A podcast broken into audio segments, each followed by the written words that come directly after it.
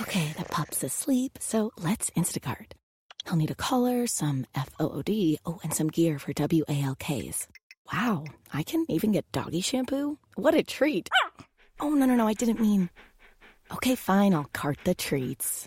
When you want to give your new pet the world, the world is your cart. Visit instacart.com or download the app and get free delivery on your first order.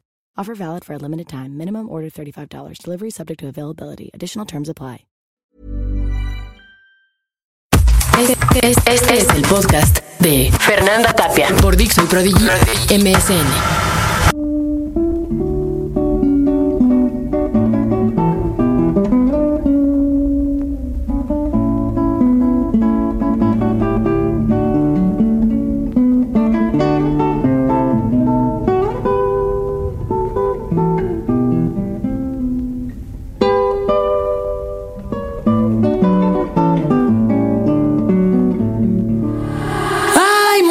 Acontecimientos importantes han tenido lugar en mi vida últimas fechas. Ustedes saben que descubrí contra todo pronóstico estar embarazada.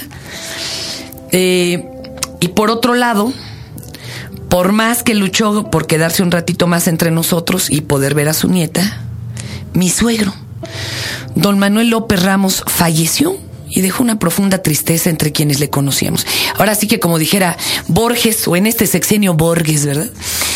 Decir el tigre, es decir, los tigres que lo engendraron, los ciervos y tortugas que devoró, el pasto de que se alimentaron los ciervos, la tierra que fue la madre del pasto, el cielo que dio a luz la tierra.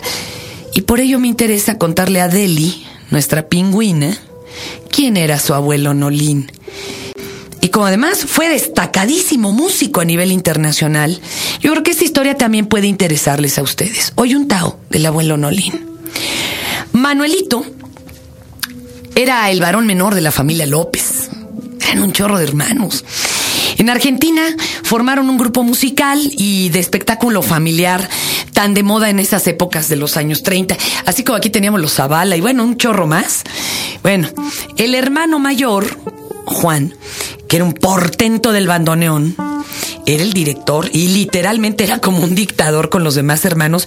Ah, cara, llevaba una mendiga disciplina casi marcial, exigiéndoles incluso a los más pequeñitos un compromiso más allá de sus propias capacidades. Había que aprender letras, la tonada, las coreografías, todo esto de un día para otro y así sostener las necesidades de la emisora local, donde amenizaban día con día las transmisiones. Y de ahí, bueno, surgieron contratos, las giras y si en Argentina eran apreciados, en el resto de los países de habla hispana eran idolatrados. Tuvieron, por ejemplo, tanto éxito, en, eh, tanto éxito en México que ya cuando regresaron a su tierra natal, los de allá no sabían si eran mexicanos o eran argentinos. Decían, ay, mira qué, qué talentosos los mexicanitos. Y bueno, Manuelito era el niño guapo. Era como un Luis Miguel cuando estaba chiquito. Era aclamado y suspirado por las chiquillas de todos esos países. Pero pues el tiempo no pasa en balde y un día Manuel ya se vio grande, descubrió eh, que le gustaban el violín y la guitarra y con ahínco se dedicó al segundo. Y bueno, muy pronto ahí encontró su destino.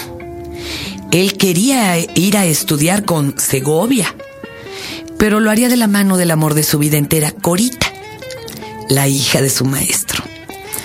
Ellos se casaron a temprana edad y pese a todos los malos augurios de toda la familia, que se empeñaba además en vaticinarles toda clase de carencias y desastres económicos y emocionales, ambos embarcaron con un bebé en camino a un barco que bordeaba las costas americanas y cruzaba hacia España. Ese viaje era espantoso, ¿eh? No creas, mi querida Deli, que el asunto se ponía tan pomposo como en los cruceros actuales. Después de muchos mareos, la audición en España no fue más amable el maestro Segovia, y con temor a faltarle al respeto a su memoria, era extraordinariamente vanidoso y muy soberbio. Claro que esto en un genio suele llamarse solo temperamental. Temperamental. Y no quiso reconocer que un alumno no egresado de su propia escuela ejecutara también el traicionero instrumento de cuerdas.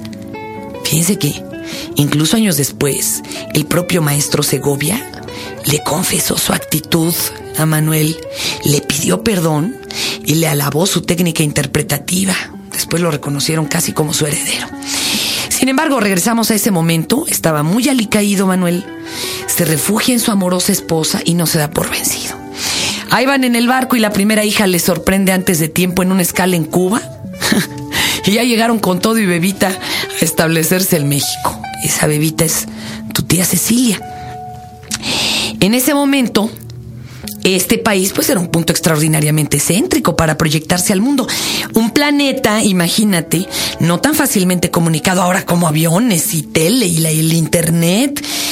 Aquí ya residía su hermana Marga López, poquito después convertida en diosa del cine nacional.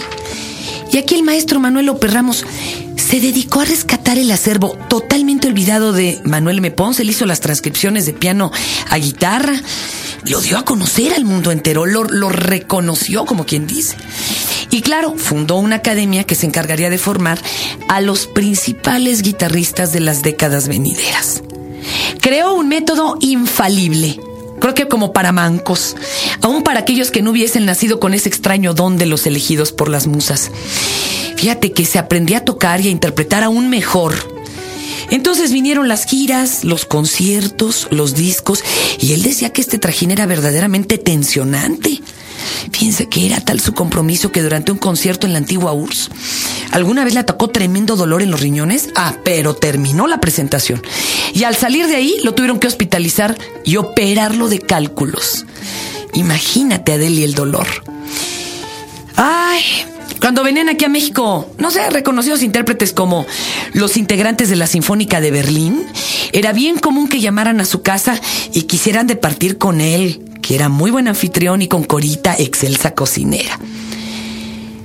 Pero, pero, más allá de todos los que conocieron al maestro, a pesar de su importancia, de su relevancia en la historia musical, el abuelo Nolín era bien sencillo. Tenía un excelente sentido del humor. Escribió su biografía, una recopilación de cuentos cortos, porque escribir era su segunda pasión. Llegó a escribir algunas series cómicas para la tele, ¿eh? que dirigió por ahí Ortiz de Pinedo. Bueno, escribió hasta una telenovela. Y no se daba los grandes aires de intelectual. Él lo mismo podía degustar un buen libro que el programa más sencillo de la pantalla chica.